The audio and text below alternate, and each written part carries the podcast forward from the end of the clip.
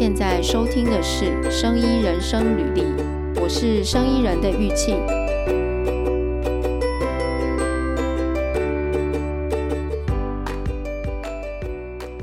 好，我们今天要聊那个病理组织切片的影像技术。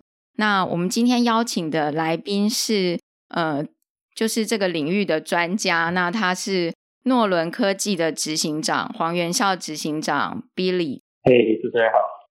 Billy，我先介绍一下你的背景。好，Billy 的背景，他是呃美国 John Hopkins 的这个生化工程硕士嘛。然后你的专长是在病理学，还有癌症药物的开发，那还有这个呃医学工具的开发，然后还有药物筛检这样。然后你之前是做药物。研发的工作是吗？就是我看你有做这个美国 Broad Institute 的和 Calico 跟 AV 的这个癌症药物的研发。嘿，没没错没错。那为什么会就是从对你你怎么会从这个药物研发，然后到这个诺伦科技？先帮我们介绍一下诺伦科技做 OK 什么这样.嗯。好，诶、我们诺伦其实就是一个专精于这个三 D 病理影像技术开发的公司啊。那是一个新创公司，很年轻，去年呃六月才正式成立。但当然在成立前，我们花了很多的心力去建置我们的技术，这样子。嗯、那其实诺伦的组成哦，也跟我之前的工作呃有很大的关联呐、啊。刚刚讲到在我们在这个 Broad Institute 这边做这个药物开发，呃，其实就是有做了很多传统的切片，为了去验证我们的药物是否有效，然后碰到了很多难题，无法去突破，最后导致我们的项目被砍掉。Oh. 那当时 吃了这样子的亏，uh. Uh. 回到台湾才。呃，本来要回去继续念博士，但是从回到台湾的大概三四年前吧，呃，开始接触这个三 D 的小组织透明影像技术，呃，就对它很有兴趣，因为我自己是过来人，知道说切片啊、所带来的资讯量真的是太少了，那就开始投入这个技术的开发。然后一一步一脚印的，今天我们成立了这家公司，提供这样子的三 D 病理影像的服务，这样。嗯，诶，当初在就是说，你说在 Broad Institute 的时候是也有做这样子的切片，因为癌症的研究嘛，所以要做一些癌症组织的切片，啊啊啊啊、然后就简单的讲，就是说那时候我们研究的药物是要治疗。英文叫 cancer cachexia，就是二二指症。嗯，啊、uh,，Steve Jobs 得了这个胰脏癌，那大家应该对他晚期的照片有一些印象，就是骨瘦如柴。嗯，那他其实就是有这个得到癌症二指症，他的肌肉会萎缩，肥肉会萎缩，然后最后就心脏衰竭死掉。那我们那时候就在研发这样子的药物。那这样子的药物有没有效？其实一个很。本质的观测方法就是看肌肉的切面，每一个肌肉纤维的粗或细有没有去改善。那当时我们是用在小老鼠身上嘛，把小老鼠去身上去种癌癌细胞，让它长成肿瘤，然后老鼠会变瘦，它肌肉会萎缩。那呃，当时唯一去观测老鼠的病因。严重的程度只有说量体重，或者是去看它的肌肉切面。哦，当然这个老鼠是牺牲掉以后，我们去把它的大腿肌肉组织拿出来以后去做切片。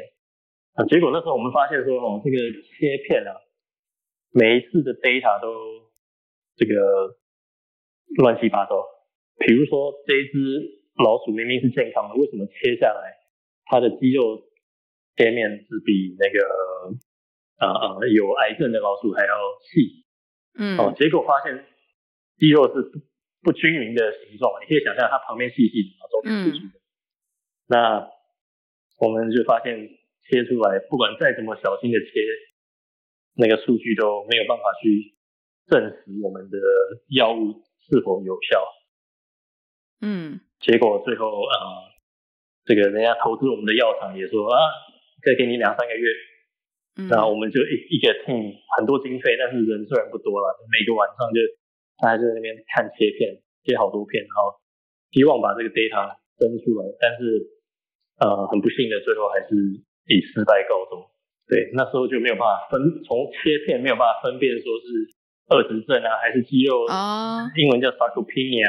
嗯，就是它太多形态没有办法从这种二 D 的方式去做，嗯，做做观测了。所以你那时候的实验就是，呃，等于说你要去验证这个药物有没有效，但是切片要去看。这个肌肉的纤维，结果呃，就发现不知道是不是切片技术的，就是限制，当时的限制。后来你回来台湾之后，发现有这个，就是开始从事这个呃，跟病理组织影像相关的这个影像的技术研发，然后所以有了现在诺伦科技嘛。那时那时候回来，其实是先从这个清华大学这边哈。嗯，呃，脑科学研究中心他们在研究这个果蝇的小脑袋啊。嗯，那他们有在做果蝇脑袋的三 D 成像。嗯，那我回来的时候，我就对这样子的技术觉得哇，好好神奇哦！怎么会可以把一块肉变透明了以后，然后去做免疫标记啊，标记说特定的抗体啊、血管啊。细胞等等，然后再用显微镜去扫描以后，可以把一块肉这个里面的资讯三 D 的去呈现，然后就开始对这个东西很有兴趣，然后啊、呃，马上就投入研发，然后我也在清华大学这边建立了一个完整的产线，是可以将这个老鼠的任何的器官啊，从都到简体以后就可以。到最后产出三 D 的这种病理影像，嗯，那这个就是我们我那时候从四大概四年前回来以后，到去年一直在做的事情。嗯，啊、呃，也是透过这段时间，发现很多医生、嗯、老师他们都想要说，哎，可不可以帮我们做一组这个影像？可不可以帮我们做这样子的呃呃观察等等等等？发现哎有这样的事情，最后才想说牙一咬就开公司这样。嗯。所以这个技术本来是实验室里面，然后呃一开始是应用在果蝇的脑的组织去去看它，然后呃现在就是说，呃我想要了解就是说怎么从果蝇的脑，然后应用到其他的动物或者说甚至人类的组织，这个现在的这个技术啊，就是你们的这个技术跟。传统的技术有什么差别？或者说，跟你那个时候在美国做的那个癌症、那个肌肉的那个技术有什么差别？了解，了解。嗯，从，呃，怎么怎么样从果蝇发展到我们现在做，比如说小鼠或者是人的简体，其实概念很简单。它为什么能做到三 D 的成像？其实有一个很重要的。技术叫组织透明澄清嘛，嗯，那我们可以想象说，过去为什么要做切片？因为生物组织是不透光的，嗯，我们一定要把它切成很薄薄的五微米一片肉，然后放在玻片上面，然后不管去做呃免疫标记染色啊、染细胞、核细胞啊、呃、之后，才可以去从显微镜下面看到细胞的形态嘛。那这个都是一层。嗯，那没办法，过去因为组织不透光，只能这样做。那我们现在可以看到三 D 的完整的病理组织影像，重点就是说，我们将一块肉做一个完善的固定以后，我们把里面的脂肪给代谢掉，等于把它去除掉以后，把整块肉做一个透明化。嗯，我很难想象，但是一块肉可以从不透光变成完全透明。好，那当它变透明了以后，我们就可以透过呃这个免疫标记，把里面的血管跟这个想要看到的蛋白质细胞去做一个抗体的标记以后，透过镭射显微镜啊，我们可以从组织的外面直接去扫描到组织的里面。嗯，那一层一层的去做扫描，就可以看到组织的深处。那现在当然有一些技术上的限制，但我们也可以做在两三公分厚的组织那么大一块这样。嗯，啊。进一步，我们可以就是把这样扫出来的每一层影像去做一个重叠以后，就可以得到我们现在三 D 的这种全组织病理影像。那里面要做的这个技术优化，当然有很多挑战啊。比如说，过去从果蝇脑到老鼠的脑，到我们现在公司也有在进行一些人脑，就是比如说得到癫痫或者是帕金斯症病患，他们做脑部切除以后。这些脑组织会送到我们这边来做一些呃三 D 的影像，提供医生们他们做一个比较精准的术后判断，说这个病到底严重程度怎么样啊，或者是下一步的治疗该怎么进行啊。中间有比如说组织越来越大，里面要把整块肉变透明的这个门槛就越来越高。那比如说小分子像抗体，我们怎么样把它很均匀的。让 它穿透到整块组织里面，这也是我们在开发的前处理的技术这样子。那这个讲不完了，因为要做到这样的一个三 D 病影像，其实是一个诶 multidisciplinary，就是很很多专业要整合在一起的一个技术，从生物化学到这个显微镜到软体到到呃光电机构等等，这这个都是我们诺伦。目前这个试着去把这群人带在一起，然后呃一起一起努力打拼的一个方向。嗯，就是要整合啦。我觉得这生医一直一个蛮大挑战，就是整合的能力嘛。那刚才你有提到，就是呃传统的方式要切很薄，因为这个透光的问题，就是我们如果要看这个病理的切片。就是要切的很薄，主要是要透光嘛。那所以传统现在的嗯厚度是大概多少？现在大概是三到五微米吧。三到五微米，然后呃，这个就是现在传统的方式，只能一次只能看三到五微米。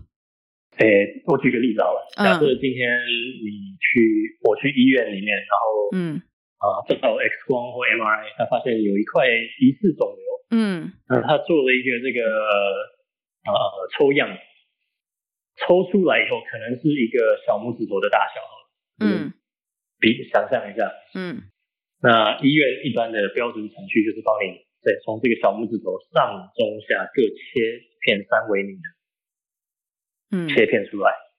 啊，除非你是这个总统啊，他可能会帮你多切个十来片。嗯嗯，不然标准程序就是三片。嗯，那你可以想象，在这个一公分厚的组织里面，我切三片三微米的切片出来，它的比例大概是大概千分之一吧。嗯，所以你要从这个千分之一的资讯要去判断说整块组织到底有没有癌症。哎，当然这个病理病理这个医师们他们判断很准确了，但是如果仰赖这个传统的。千分之一的切片技术，呃，我觉得我光想到这件事情都会有点毛毛的。嗯，传统的技术，像你你刚刚介绍的这个哈，就是呃三微米上中下各切这样子的厚度出来嘛。然后呃，这个 sample 本身也有经过一些处理嘛，就是前处理，所以是不是也会破坏掉一些？没错没错，现在的传统做法是把组织包在这个石蜡里，嗯，啊，包埋在石蜡里面，它会做这个切片的动作嘛，所以是物理性的去切一片下来。所以其实在这个组织的跟刀刀口的接触面，都会有常见到我们看到那种破损的现象。嗯，对。那这个当然也会影响到这个他们做后续的判读，这样。嗯，因为刚刚这样听起来，传统的方式有几个，呃。就是困难的地方，就几个挑战，一个是切片的大小，它的厚度变成说，因为要顾虑这个呃能够透光的问题，所以只能很薄。然后它同时在切的时候，也可能会破坏一些呃，就是切下来的这个 sample 嘛样品。所以，嗯、呃，现在如果说我们不用切，就是嗯、理论上我们可以看到更多的东西嘛，对不对？就是然后也尽量少破坏，就可以看到怎么讲，就可以看到比较呃。比较大的，嗯，怎么讲？比较大 scale 的东西，就是整个也不是说大 scale，这个要怎么讲？就整个 sample 都可以看到它的完整的完整，对，没错，比较没错，没错，比较完整的资讯嘛。但是就是你们要突破这个透光的问题，对不对？对，目前来说都已经突破了，都已经突破了。就是光线怎么样让光线可以进去？如果比较厚的时候，对对对对对，这个都已经突破了。我们现在是。呃，目标是把这个组织做的更大哦。我们可以把，比如说现在我们的极限是两公分厚的，两公分厚已经很很大很多了，对。Okay, 但是我们希望可以把它做到，比如说三公分、五公分。然后，当然还有一个诺伦的，还有一个宗旨，就是把这样的技术更快速、更品质更好，然后最主要是更便宜的去提供给我们的客户吧，就是。我们希望把这样的三 D 的影像技术普及化，嗯，因为现在我们知道有这样的技术，我们在推广，但大部分的医院啊、老师啊、药嗯，他们还连想都没想过说有这样子的技术存在。哦，那我们当然一部分是希望去推广普及，那同时也要增加我们自己的产能啊，不然不然这个。大家知道了这样的技术会来找我们，其实会变得我们没有办法提供很高品质的这种影像技术给客户，所以我们的宗旨也是希望可以把这样的东西去做推广，呃，正在努力当中。嗯，我想请教一下，你们这个技术现在开发出来，你是把它有，例如说整合到一台那个叫什么，整合到一台仪器里面，然后。呃，我们只要放进去，然后或者是在外面先做样本的前处理，然后放到一台机器嘛？我不知道，我我想象啦，是不是这样子？还是说它是一个流程式的，要一站一站的做？我们现在的方式哦，还没有达达到一站式。嗯，我们是里面大概有，我们公司是以服务为呃营运模式，就是说，嗯，检体送到我们这边来。OK，我们我们像是一个。检验实验室一样，嗯，里面大概有四五站吧，就是从检体到我们这边到影像出来有分析资料，嗯，会经过四站左右。对，那未来希望是可以整合成一站，哦，那这个就是也是我们努力的目标。嗯，对，因为我是在想说，是不是就是说你们开发出来的技术是不是呃可以买一台机器回去，还是还是怎么样？然后。放在里面，就是可能有一些标准的准备流程，然后准备完之后放进那个机器里面，然后呃，这个机器当它扫描这个 sample 过之后呢，就会给我们一些影像，然后我可以在这个软体里面做操作，然后就把这个影像的我我要的一些数据出来。这个是目未来的目标嘛？未来希望希望可以。我们的目标，对，这是未来的目标。嗯，诶，那呃，现在这个这个东西，如果说现在是服务，就等于说你们是实验室的服务，所以呃，我们刚刚了解到，就是说从二 D 到三 D，那除了这个 sample 可以比较大以外，可不可以举一个例子，就是说，呃，我们在三 D 可以看到什么是二 D 看不到的？也也不就是比较薄的 sample 是看不到的。好，呃，我觉得像这样子的问题，我一定要举一个临床的嗯对案例来来让大家可以更了解说三 D 的必要性嘛。对对，我们的一个合作医院哦，就是说他们呃的这个主治医生常常就发现说，为什么我们这些乳癌的病患呢、啊，嗯，做了乳癌的抽样，然后去做切片以后。出来，他看这个切片上面，我们他们大部分都会假设疑似有癌症，都会看一个叫 HER2 的 marker，嗯，HER2 的这个标靶，嗯，那为什么有一些病患，他明明这个 HER2 在这个切片上是零期或者一零级或一级，就其实没有很严重。嗯，回家以后大概三个月、六个月回来就变转移，然后就变成三级、四级的癌症，然后就走掉了。发现有很多这样子的案例。嗯，那合理的怀疑就是他的切片其实只有切到一部分的癌症组织啊。那他们认为说，哎，是不是他们看到的病灶其实都只是冰山一角？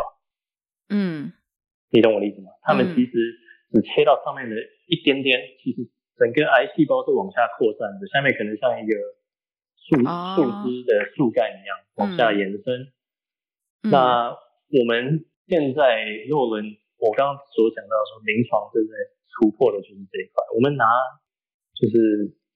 哎，这个医院反正我们先做保密了。那我们拿这个体式的病患的简体来做，我们叫 retrospective study，就是说、嗯、看他们过去保存的这些组织蜡块，原本的切片只有最上面薄薄一层，我们把它下面的一公分都拿来做 3D 的成像，然后去看里面的这些癌症标靶是否有像我们做的假设一样让。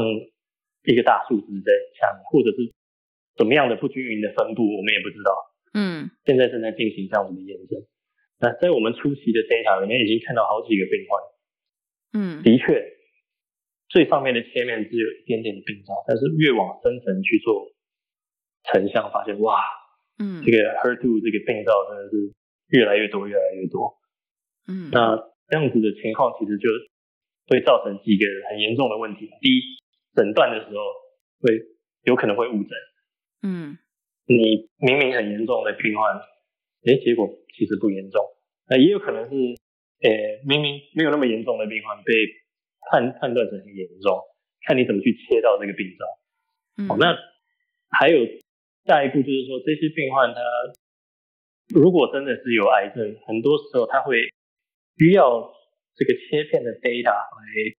来证来来让他去申请，比如说医疗健保，比如说癌症的这个化疗，啊，动不动就八十万一百万，那可能他在切片上面并没有达到这样子严重的程度的标准，嗯，那健保可能就不给出。但是我们如果用三 D 的方式去呈现，让他看到说这个病灶其实在切面以外的部分其实也是很严重的，我们可以提供这个病人医生不一样的数据，让他去做后续的。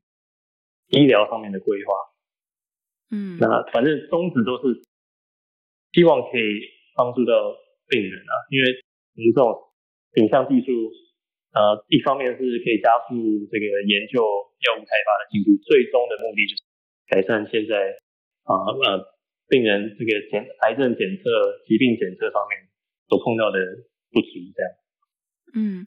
哎，刚刚你提到这个，就是这个 retrospective 的 study 啊，它的这个 sample 已经在这个蜡块里面了。你你们这边也是可以，也是可以接着做，是吗？哎，没错没错，对啊，可以啊。我们我们我们可以处理呃新鲜切下来的组织，也可以处理包在蜡块里面。哦，那当然这个。嗯呃，技术局技术上面会有一些调整，并不是说用一个同样的方法处理两个不同的简体的呃呃两个不同固定的简固定方式的简体，但是都可以做。嗯，所以他呃，OK，因为我在想说我，我我我刚刚一开始一直以为说，就是说呃，一定要是新鲜的这个切下来的没有经过处理的 sample，然后你们这边会有一个。就是完全不一样的前处理的流程来处理这个 sample。那现在这样听起来，就是说他过去如果他他有固定过的也可以嘛，对不对？没错，没错，也可以做。所以三 D 这样听起来可以看到一些二 D 看不到的东西。诶，那我我很好奇，就是呃，传统的方式我。我相信他也蛮蛮，就是说他，因为他也蛮久了嘛，所以他有一些他的呃，比如说操作啊，还有都有一些标准的这个方法出来了。然后在医院有很多这个病理科的医师就是在钻研这个这个病理的组织，然后去判读它。那现在如果说换成这个三 D 的影像，你们是提供，就是你们的服务是，呃，提供什么东西给这些？假设，例如说，以刚才你跟这个呃做这个乳癌的研究，你们会提供什么给他们，然后他们才能再去判读？呃，我们算是一个很前期的，我们叫 early stage 搭档所以很多技术都还在优化当中嘛。那在这个阶段，我们可以提供给这些临床医师，其实就是影像而已，就是三 D 的很有有一定厚度的这个免疫荧光的影像，在他们的组织，不然不论是乳癌、什么肺癌，或是人脑这个癫痫的病患、帕金斯症的病患，切出来，我们提供个三 D 的 data 给他，让他看到这个 data。你说这样子 data 可不可以拿去做医疗用途？其实还没有办法，因为我们其实还在前期的这个研究开发阶段。嗯，这些资料要拿去做这个诊断的依据啊，还有一段距离，我们还有很多地方需要努力。但是在前期，我们可以做的就是提供这样的 data 给医生、给病患不一样的资讯。嗯。更多的资讯，然后让他他来做这个判断。嗯、呃，这个你刚刚有提到这个染色嘛？就是三 D sample 也是也是有染色。那他呃现在的这个影像啊，就是嗯、呃，因为我在想说，假设我因为我没有看过，就是对这个三 D 的影像不了解，但是呃，我以就是说传统的那个那个病理组织来想的话。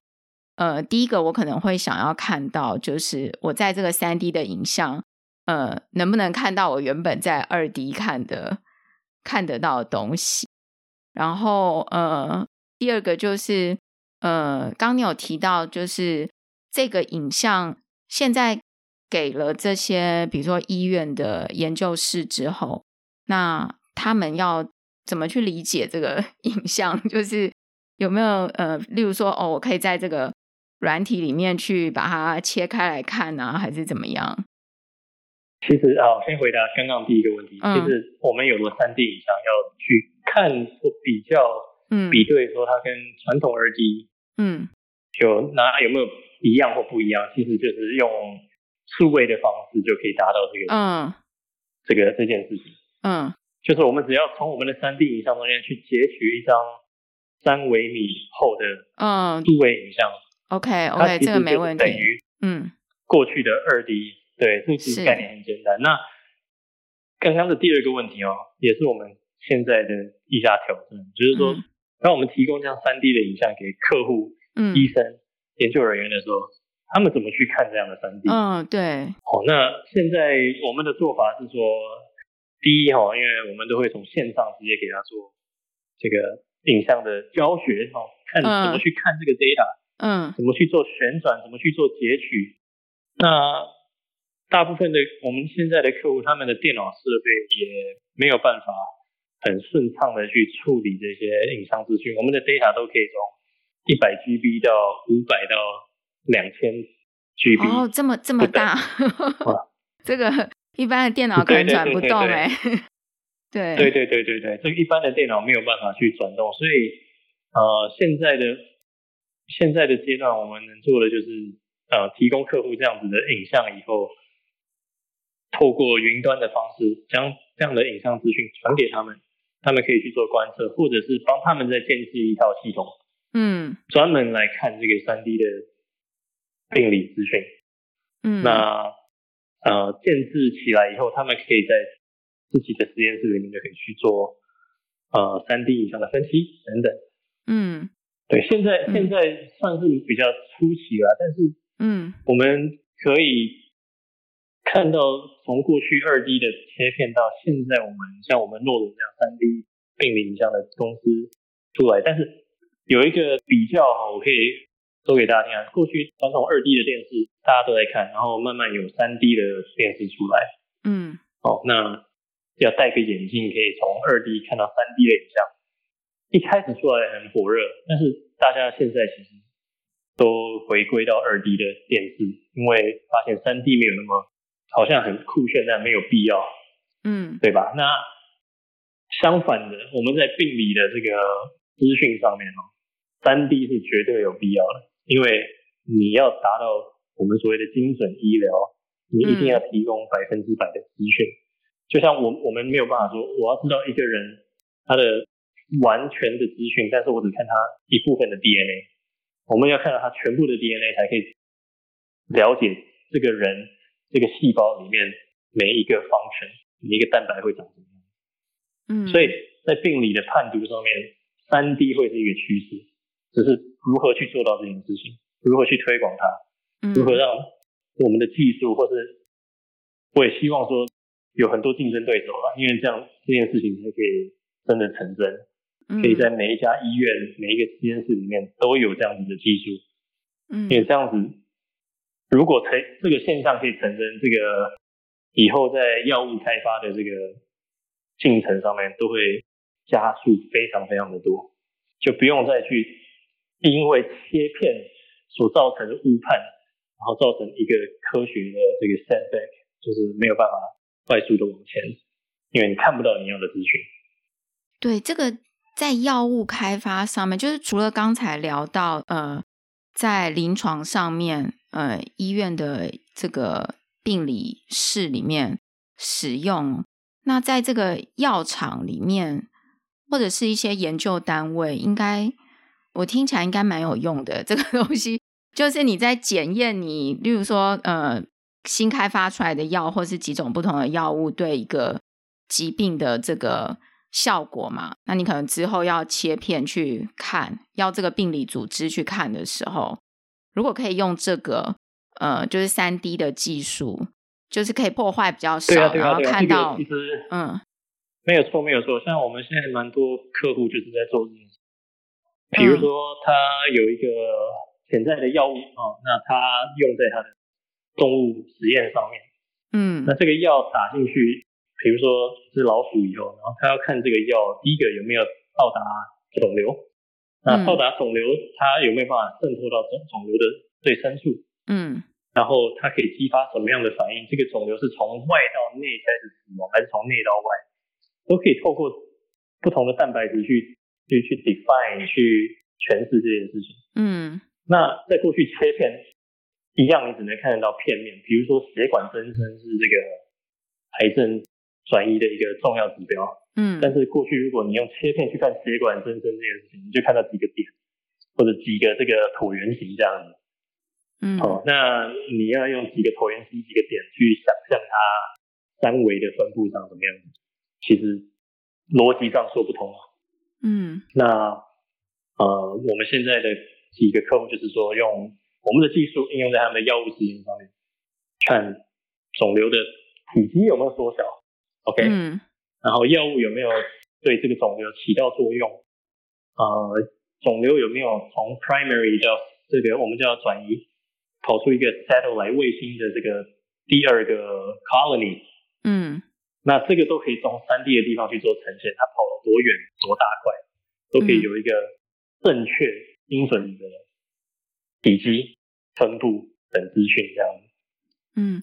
这个三 D 的影像啊，刚才你有提到，就是它的这个影像的档案会非常的大嘛？那呃，我我想到一个问题哦，就是现在这个三 D 的影像跟原来传统方式比的话，它的这个 resolution 是大概怎么样？是呃，就三 D 的影像的，哦、对。我们我们当然你可以想象，三 D 是好几张、几千张二 D 嗯组成的堆叠起来，嗯，可以想象吗？组成的嘛，嗯、所以其实如果一样的解析度，三 D 的 data size 就会比二 D 大、呃，看你的厚度要看多厚，嗯、大概两千倍、三千倍，嗯的这个这个 scale，嗯，那当然解析度如果你要再增加，你可能就是。你的这个三 D 的 data size 会乘以十，乘以二十，乘以三十。所以我也我也不敢说这个 data size 是在短期可以解决的一个问题，嗯、因为有些 data 真的很大。当你要看到很多资讯很高清，然后你又看到很大的组织，哇，这个不得了，嗯、可能一块，比如说小拇指大的、小拇指头大的组织要照到我们啊、呃、一般病理切片四十倍的解析度，嗯，那可能都要一百 terabyte，嗯，跑不掉，嗯，哦，那这个是最耗资源、最缓慢的一个做法，嗯。但是我们在诺伦现在做的方式是什么？我们是会先用一个 low resolution 低解析度的拍摄方式去，嗯，比如说把一个老鼠的全脑去做扫描，嗯，扫描出来的答案其实不会太大，解析度有点低，嗯，但是如果有热点，我们就会去这个热点的地方做高解析度的扫描，嗯，所以可以用一个我们叫 multi scale 的 imaging，就是说多重解析度。的影像拍摄方式，先从热区开始找寻，用低解析度去找到这个热区以后，嗯、我们再用高解析度去做一个热区围观的呃拍摄，然后会提供两到三组不同的这种解析度的影像。嗯，那其实这样就已经可以达到百分之九十五的客户的需求了。嗯，这个在动物实验上面应该是是个方式，就是。实验室上面动物实验，我可以整个就是我可以取比较大块的下来，对，对，OK，嗯、呃，就是你你从这个研发，就是呃，这个叫什么癌症癌症的药物研发，然后到这个创立诺伦科技，然后回到台湾这个环境，有没有什么呃感想，跟我们大家分享一下？感想。还蛮还蛮多感想的，哈哈，从因为因为像我我是标准的这个小留学生啊，嗯，在台湾出生，然后国中毕业，呃，就出国念书，念完书也在那边工作，然后后来会选择回到台湾，呃，其实都是一个很大的转变啊。嗯、那当初其实我会决定留下来，是因为第一个家人，嗯。哦，因为我们这个小留学生一一出去就十二年、十三年，嗯，所以对台湾就是有一个那个情怀在，嗯、啊，决后来就是决定说家人在，我也想要在这边发展。如果我以后要在这个如果要打出一片天，我希望是从台湾出发了，嗯啊，呃，我刚刚也提到，我本来要回去继续念攻读博士，当然也有一些些这个家庭革命，嗯。因为对对这个病理、三 D 病理太有兴趣，所以后来决定说我要往这边发展。我的路途也比较不一样，是我没有去追寻念博士。嗯，那我是直接看到这个技术的潜在的这个未来的发展性，我就一头栽进去。那我不建议这个。大家这么做，因为我觉得这个风险实在太高。嗯，大部分比较正规的做法还是去一个学校找一个研究单位，然后真的把你的技术这个呃学得很纯熟以后，再再做任何商业化的打算。那呃回台湾做这件事情，呃，我个人认为是一个现在看起来是一个对的选择啊。嗯，因为我们这样子的技术是有它的市场存在。诺伦啊，成立这样一年多，相较于其他我所认识的新创公司来说，算是做的还不错。我们已经有算是稳定的营业额，然后可以养活大概十六位员工。嗯，哇，他很厉害。呃、嗯，当然还是在大量的投资，因为我们要往这个临床发展。嗯，有很多这个临床的维，我们要收病人的简体进来，这个花蛮多钱的这这部分。嗯，所以整体来说还在还在投资招生，但是我们本业在做刚刚讲这些药物开发，或是一些临床整体的服务哈，是有一些进账进来可以养活我们大家。嗯，所以呃，现在回头看起来还算是一个不错的决定，因为在台湾做这样的生技公司。呃，如果要做制药，我绝对不会呃冒这个风险，因为那个成本太高。嗯，但是我们是做一个这种，我们算是生 bioengineering，就是生意技术工具开发。嗯，那相对在台湾做的这样子的成本就比较低一点，那成功率呃应该会比较高，因为人事成本啊，我们的机器耗材成本都比较低。嗯，所以有比较有把握可以做到这件事情，其实的这个市场需求也蛮大的。嗯，哦，所以呃，我认为像这样子的公司要开在美国的话，呃，难度会非常非常的高，因为第一个资金需求就会差蛮多的。嗯，然后在那边的人事成本也很高。呃，所以。以我们黄种人来说啊，我觉得回到亚洲，呃，做这样子的技术型的公司，其实蛮多福利的。就是说，我们在对医院端的这种沟通啊，跟呃，呃，跟病人的沟通啊，跟医院研究单位的沟通等等，都其实是蛮顺畅。嗯，那如果把同样的商业模式搬到别的国家，都会有。较多的挑战，嗯，当然你会得到的机会可能也不一样，更多。但是目前看来，呃，现在走的路还蛮蛮顺畅的这样。哎，我刚刚听你这样讲，之前你在美国在这个 Broad Institute 的这个这种单位，应该是也有他们没有类似的技术嘛？我是很好奇，因为呃，Broad Institute 也是蛮蛮大的嘛，是不是？他们那边应该有很多先进的技术，对不对？哦，多得不得了啊！在在那边，嗯呃，有做很多的技术，其实都是与 DNA 比较相关的。嗯，像 Broad 他们以前是做那个 whole genome sequencing，是应该是先先锋吧。然后那个 CRISPR，OK，嗯，这个张峰，嗯，诶，对，当然他们那个专利打输了，但是他们也。一直在这个 argue 说他们是第一个啊，所以在在 Broad 其实很多的是这种基因相关的技术，呃，high throughput 的这个药物筛检的技术，嗯，那你说影像吗？其实没有。哦，真的，所以没有没有这个，在我当时，嗯，如果有，我那时候就不会用切片去看，嗯，对我我就很好奇，说那里没有，非常的多，如果有，对对对。如果当时当时有这样的技术，我们已经可能我今天就不会开这个公司了，因为当时的这个药物可能就进到临床。